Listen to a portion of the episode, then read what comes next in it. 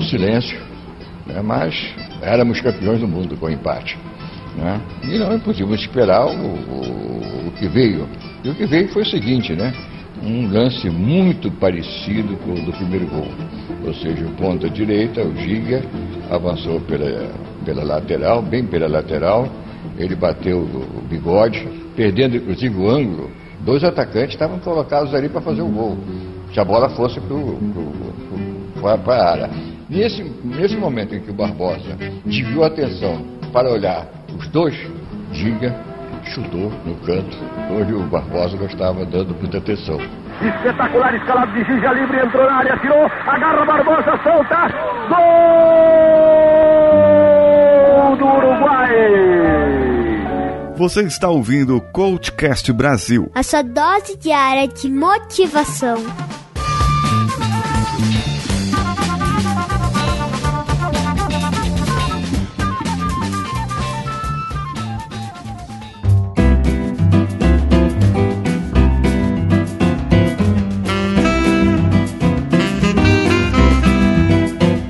Você ouviu aí na, na introdução, antes da vinheta, foi o Maracanazo. Maracanazo, é a derrota do Brasil, a casa em lágrimas em 1950. Pelé ainda não era o Pelé, ainda era chamado de Edson, em homenagem a Thomas Edison. Porque quando ele nasceu, a luz chegou no seu bairro. Ele tinha apenas 10 anos de idade e jogava futebol nas ruas sem calçamento, lá em Minas Gerais, onde morava. Chutava uma bola feita de pano e jogava de descalço.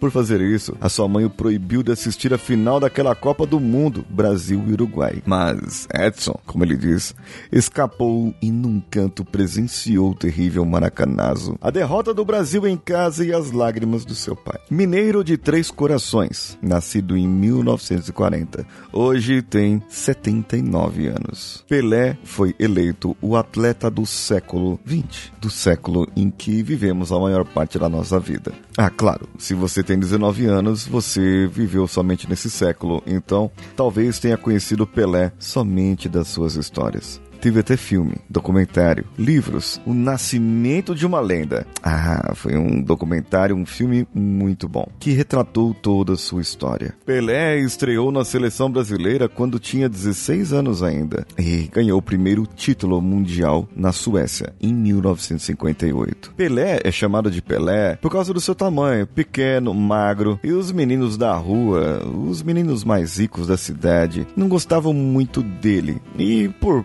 mesmo que ele não gostasse desse apelido e acabou ficando. Ah, a gente sabe que tem apelidos que acabam ficando com a gente, né? Pelé teve algumas histórias polêmicas, algumas partes em que ele, digamos assim, ele se polemizou, porque ele diz que não existe um outro. Deus fez ele, jogou a forma fora, não existe outro Pelé. E você veja bem, se nós é, formos pensar, gênios realmente existem poucos. Pessoas que se destacam naquilo que fazem realmente existem poucos.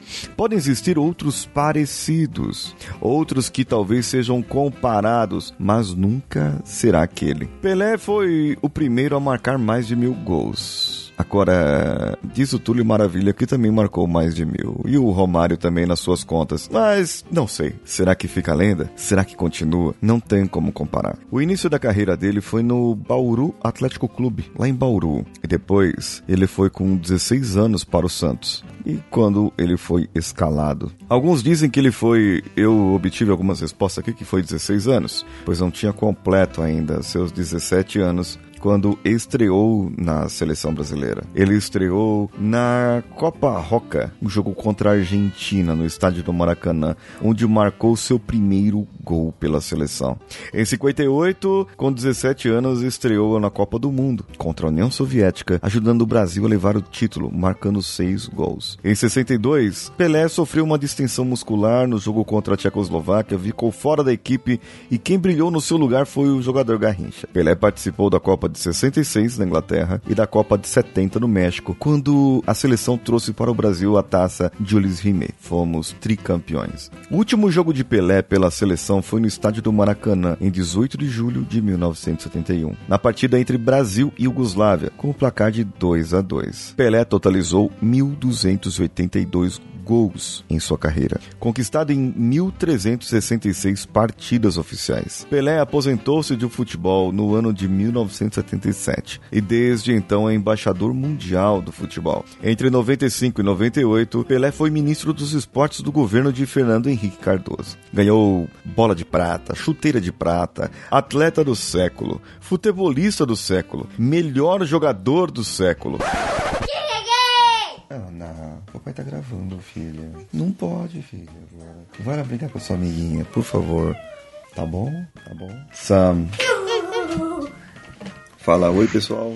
Oi, pessoal. Fala tchau, pessoal. Tchau, pessoal. Bem-vindo ao CoachCast Brasil, a sua dose diária de motivação. Agora vazem daqui e vão brincar com seus amiguinhos. Peraí, deixa eu falar minha Não. fala inédita. Bem-vindo ao CoachCast Brasil, a sua dose diária de palhaçada. Vai embora. E a minha? Fala. Olá, bem- bem-vindo à loja de brinquedos. Vai. E eu estou vendendo vários doces. Venham, venham, gravam e gravam. Até parar. Fecha a porta, Ana.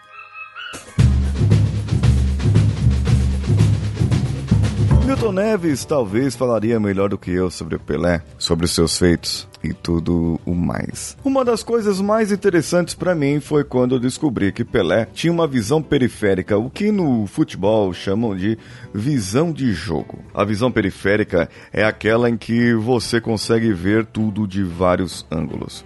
Em um dos lados, assim, é, em que quase você tem ali um ponto cego.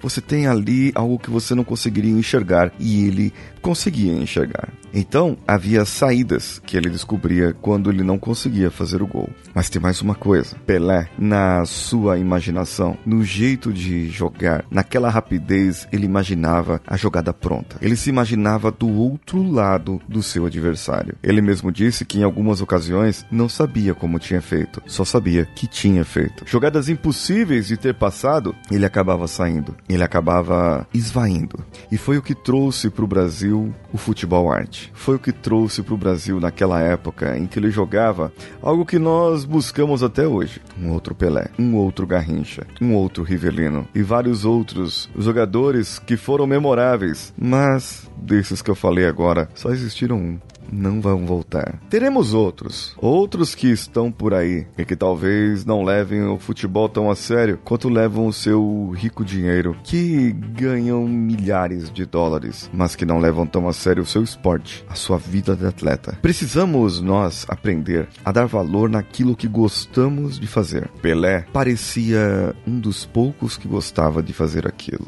Se você consegue gostar do seu trabalho, se você consegue ter prazer naquilo que faz, a consequência é que você terá apenas prazer realmente. O dinheiro talvez venha, talvez não, mas o mais importante, quando você identifica algo que gosta, é porque provavelmente você está trabalhando com o seu dom natural, com aquilo que você nasceu para fazer. Então, muito provavelmente, você terá mais sucesso do que aqueles que apenas trabalham por trabalhar e não fazem o que tem prazer, nem fazem aquilo que tem vontade. Só estão lá, preenchendo vaga. Se inspire na vida de Pelé e na vida de outras pessoas, outras pessoas que fizeram a diferença nos esportes. Você poderia então me mandar um comentário no arroba paulinhosiqueira.oficial lá no meu Instagram, dizendo o que achou do episódio e que qual esportista ou celebridade você gostaria de ter um comentário meu aqui. Eu, eu gostaria muito que você entrasse agora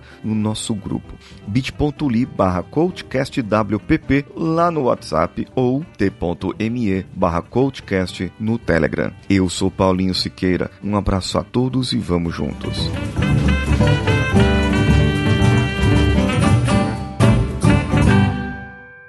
Esse podcast foi editado por Nativa Multimídia, dando alma ao seu podcast.